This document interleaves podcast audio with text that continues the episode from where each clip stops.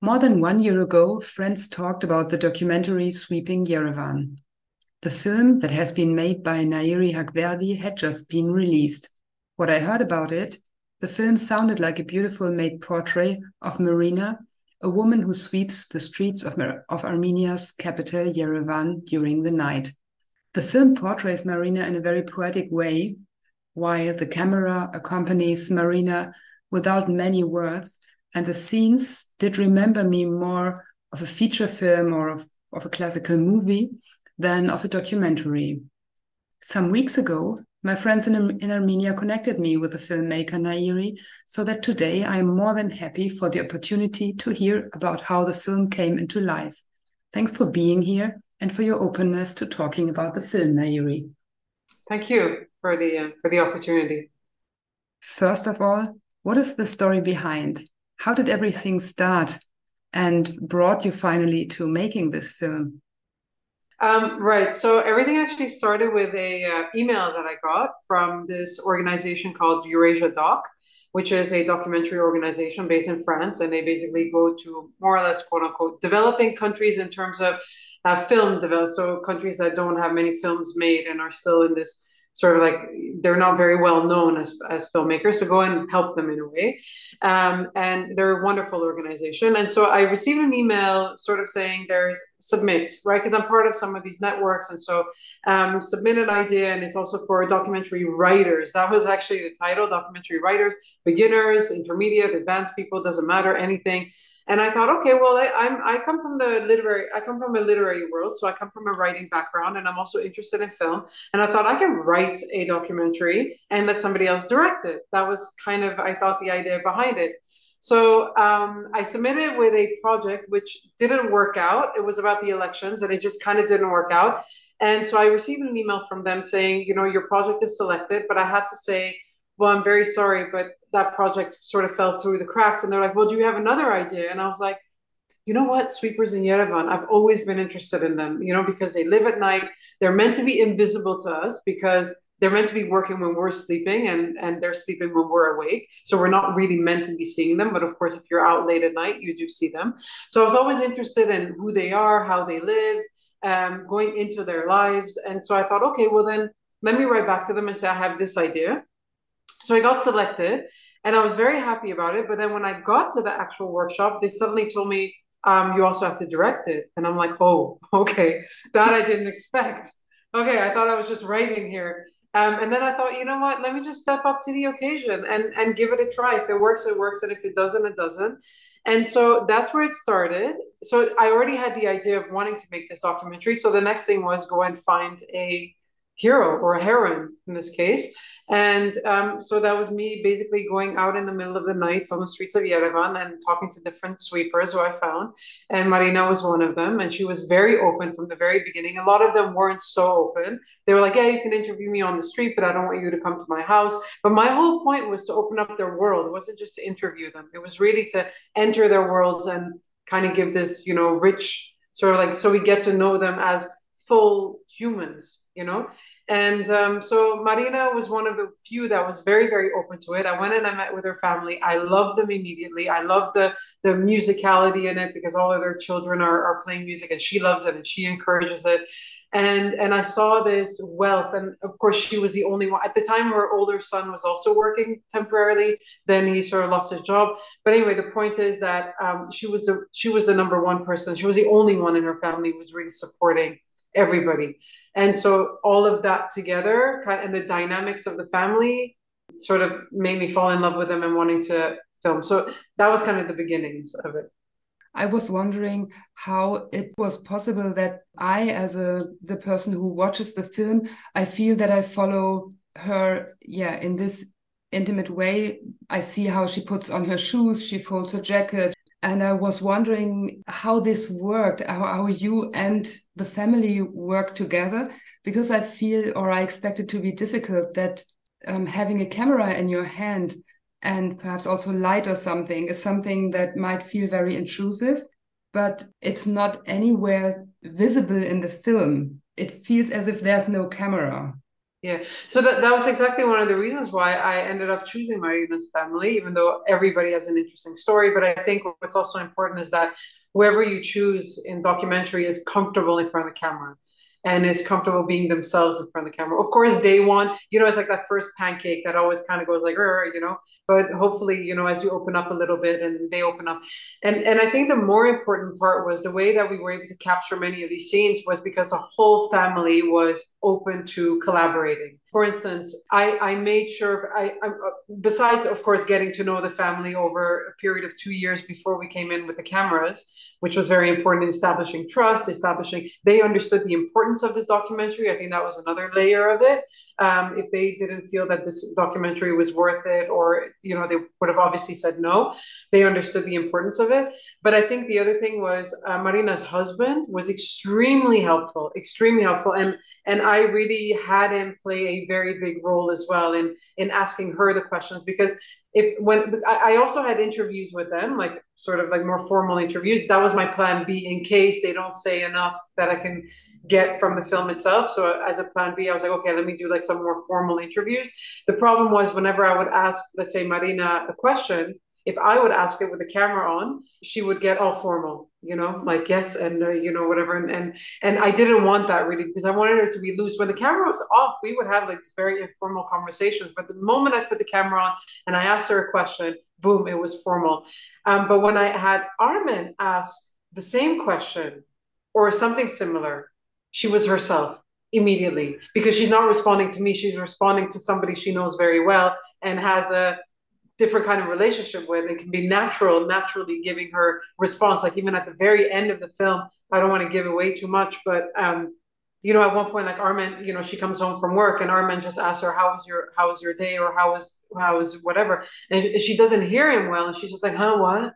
You know? And just like those little moments of like you know she would have never done that with me if i'd asked her how was your day? She would have been like oh it was you know in very standard formal Armenian, she would have, you know, given me this very formal answer. Whereas with with Armen, she's just like, huh, what are you asking me? I, I don't know. I'm trying to drink my coffee, leave me alone, kind of, you know, sort of sort of situation, which brings out that natural sort of self. So I had these conversations also with with Armen, you know, really the husband pushing him, not pushing him. I didn't have to push hard at all. I just asked him, I'm like, can you play that role? And and again, he understood his role immediately he didn't he wasn't like asking for clues. He wasn't like so what should i ask for now? He understood exactly what he had to do and and he did it and he delivered. And that was the that's what gave that natural feel. So luckily i wasn't i didn't have to use the interviews. That was my my great luck. Yeah. When i watched the film i realized how many topics or issues are covered in the film on different levels it uh, it is about sweepers in Yerevan. It's about women labor and about precarious, invisible, and unvalued work. It's about work conditions, gender roles, stereotypes. And I was wondering which issue or which issues did you want to highlight, especially or in a specific way in this film? Because I assume it was so much material that you had and it was difficult to choose. Yeah, so the cool thing about documentary is that a lot of things happen very spontaneously, or some things happen that you don't even expect to happen, mm-hmm. such as some conversations.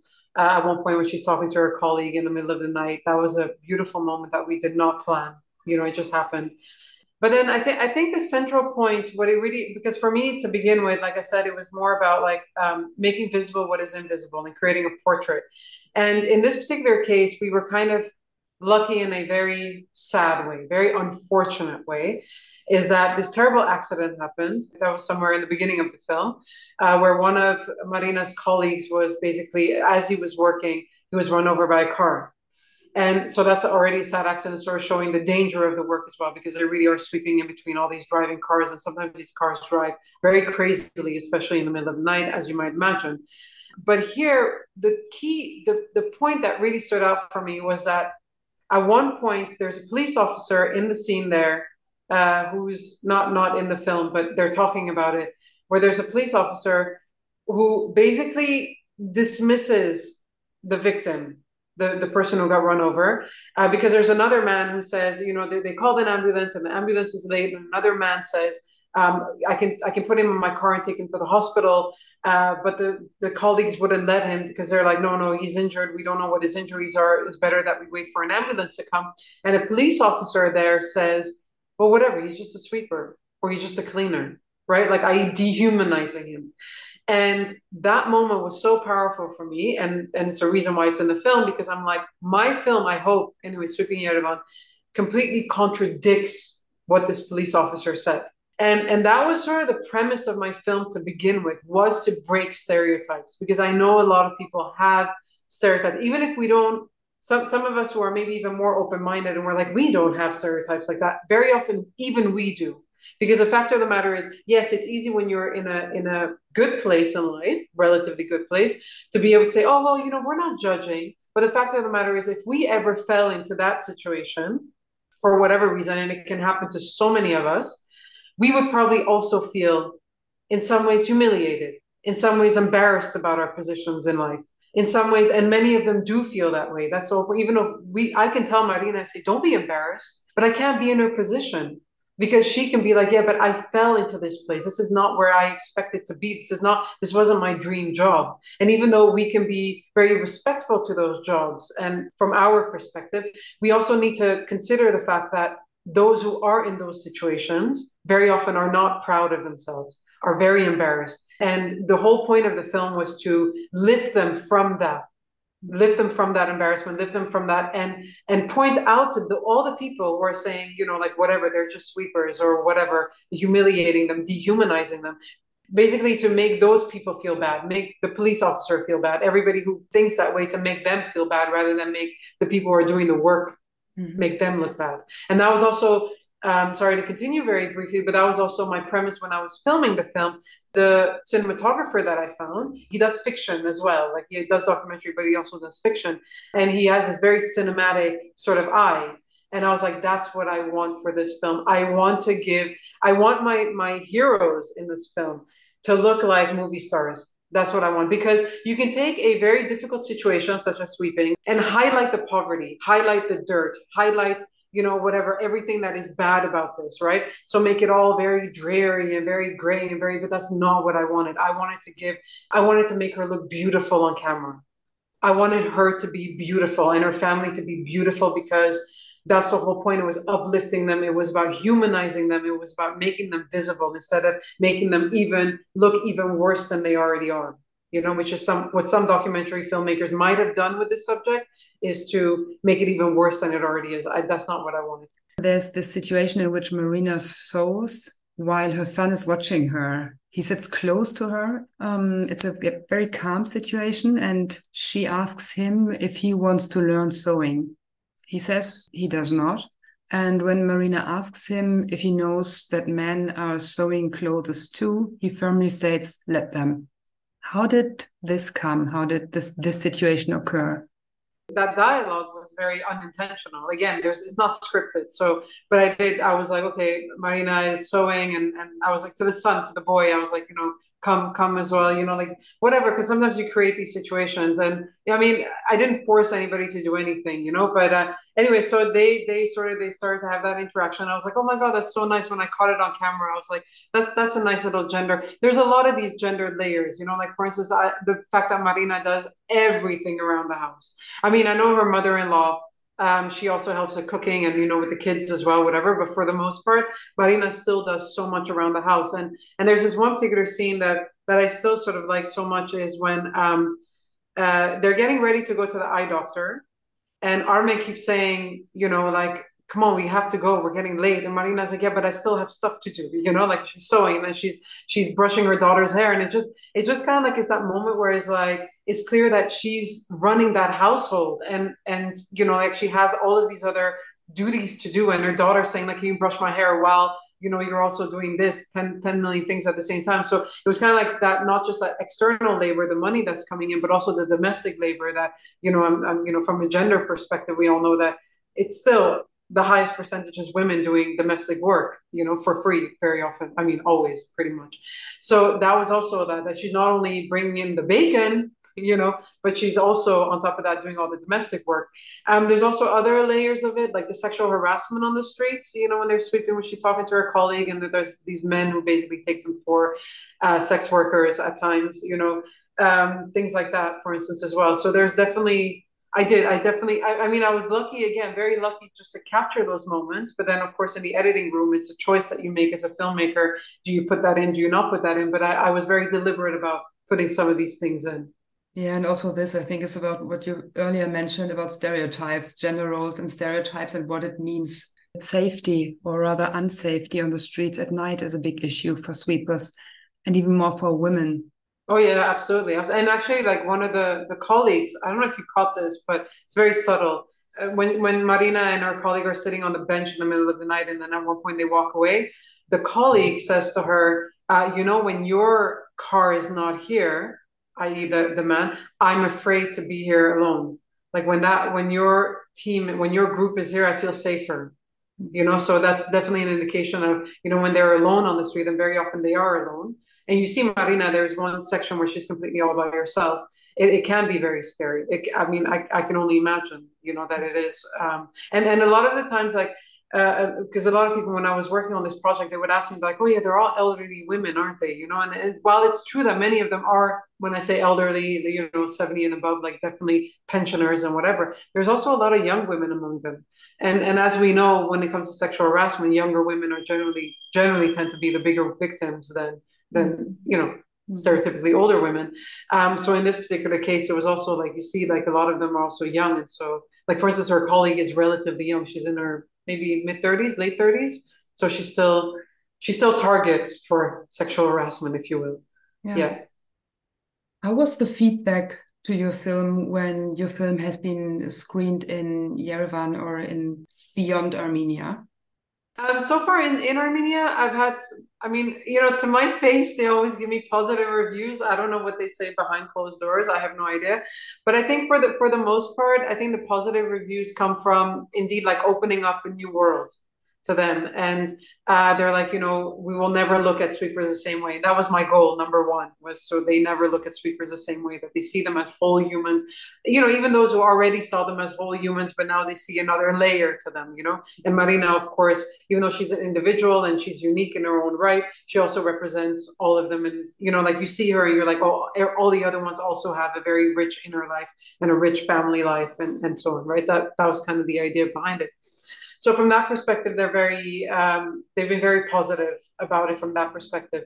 Outside of Armenia, I'm not quite sure to be honest, because I, I, it was kind of unfortunate that I didn't get to travel much because of COVID. We finished the film in, in February 2020.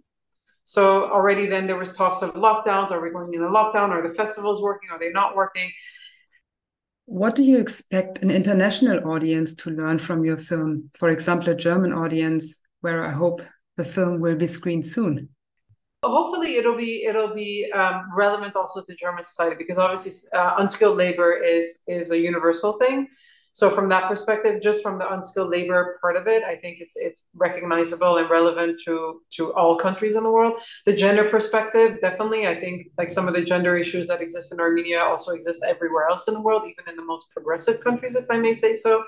Um, and and I think from the Armenian side, there's enough of that Armenian quote unquote flavor, if you really want to, you know, call it that. Um, I, I know there's still kind of like that thing. I was working on another project and um, this uh, a European producer asked me, but I'm, I'm not getting the Armenian flavor. And I'm like, do you want a pomegranate in every scene? I don't know if you want Armenian cognac, want apricots. Every, I mean, I, I don't really know what you what you mean when you talk about Armenian flavor. I feel like this film should give this one producer enough to play with, including the music, the language, of course, the fact that it's just set in Armenia, the fact that I think sometimes people have like these these ideas about it. I remember. Um, I'm just going off a tangent here, but um, I remember this one. Uh, uh, there were reportage people. They they come from a European country, Belgium, and uh, I remember one of the people, the the anchor, basically at one point talking to me and saying, uh, "You know, but I'm looking for authentic Armenia. I show me authentic because we were sitting in a cafe in Yerevan somewhere, and I'm like." What, what do you mean? Like where we're sitting, is this not authentic enough for you? Do we really have to go? I mean, we, I can show you the villages and the toothless villagers if that's what you want to see you know? And I, I literally said it like that and he's like yes i do. I want to go to the village and i want to see the villagers. I'm like that's not necessarily authentic. That's just another layer of armenian mm-hmm. society. And yes it's also i don't know what you mean by authentic anyway so yeah. But I, I think it's it's a little bit the problem of quote unquote smaller nations that are not very well is that people are looking for these symbols and these signs to be able to say like yes this is an armenian film you know and i kind of always want to throw back and say i will not know that this is an american film unless i see i don't know hollywood or the statue of liberty somewhere in one scene you know it's like kind of like that idea you know it's like mm-hmm. you can still make a film about a country without showing the typical signs of that country you can still know okay this is mm-hmm. also mm-hmm. still that country what was marina's feedback to the film they loved it, and and every time there's a screaming in, in Armenia, um, I bring. I mean, I invite her along. Obviously, she loves it. She really, you know, she comes and she talks, and she's very open to answering any questions. I think the first time she was a little bit nervous, but then she kind of opened up and she was like, "Yes, I like it," and you know, so it's good. And I'm glad, and I want to bring her along because I want people to ask her questions. You know, mm-hmm. so yeah, she she really loved it, and uh, and that was my number one, of course that was my number one thing. After the first person who saw it was her, her family. They were the very first people to see it. I was like, if they disagree with it, if they don't like this cut, then we are not releasing it. Then I'm going back into the cutting room and we're going to recut or throw away everything. No, I don't think we're going to do that, but we're going to recut it. But she was very happy with it. She's still very happy with it. So yeah, that's that's good. What have your next steps been after you have published or after you have finished sweeping Yerevan? Did you continue to work in films? Yeah, so I'm a little bit back and forth between film and literature. Uh, so I, I, translate literature as well, translate from Armenian into English, and so I'm working on on uh, you know several things now as well. I guess I like to work on different projects at the same time, or one after another, because otherwise I, I get bored with, or not bored, but I get you know, like kind of like I feel claustrophobic if I'm on one project only. But I'm working also on a fiction film, which is cool. Like the screen, I, I wrote the screenplay. This is already a few years ago, so we're working on developing that and, and finally getting it made. And then, and I'm also working on a new documentary. Well, kind of old. I'm already in post production now. I, I filmed from my balcony, so to speak, for two years during COVID. Um, so I started with the first COVID lockdown was like, well, there's nothing else to do. And so I started filming from my balcony, you know, the empty streets. And then it's sort of like, you know, basically that. And then, as you know, in 2020, a war broke out, you know, with, with Azerbaijan. So I, I continued to film from my balcony, sort of like the indirect effects of the war on the street, like how it reflected. And in the post war era, we had a bit of a political bit, quite a huge political fallout. Um, so I, I filmed I continued to film for about two years until the COVID, until basically WHO said no more COVID, which was spring of 2022, I think. So I filmed from spring 2020 to spring 2022, and now I'm in post production, sort of putting the film together, and hopefully it'll reach a few audiences as well. It's a bit more experimental. It's not one character. It's not like the uh, and it doesn't touch on social issues in the same way, but it does. I still try to put that in there one way or another. I'm always interested in the invisible layers of society. Mm-hmm. So I already have an idea about maybe doing something about homeless people, maybe something about you know, um, I don't know, different things, different different different topics like that. So I'm sure one at one point it'll be I'll have that as well. And gender is also very important because I still feel like women women still need more say. I think, mm-hmm. and and I feel like this is this is you know I've mentioned this before, kind of like golden age, but I really do feel like this is a golden age also for women. You know, this is finally we're getting a chance to get funding in order to make films, and finally, I, or or or make art in general. And I think finally we are also being respected more and more, more than ever. So I'm like, it's it's we should grab this chance and just go for it and create as much as possible. And sure, some of it will through, fall through the cracks, some of it won't last. It won't be a classic, you know, in years to come, but some of it will and that's the whole point is about creating as much as possible and i think grabbing we're no longer living in an era where women are dismissed as much as in previous times. So we need to grab that opportunity i think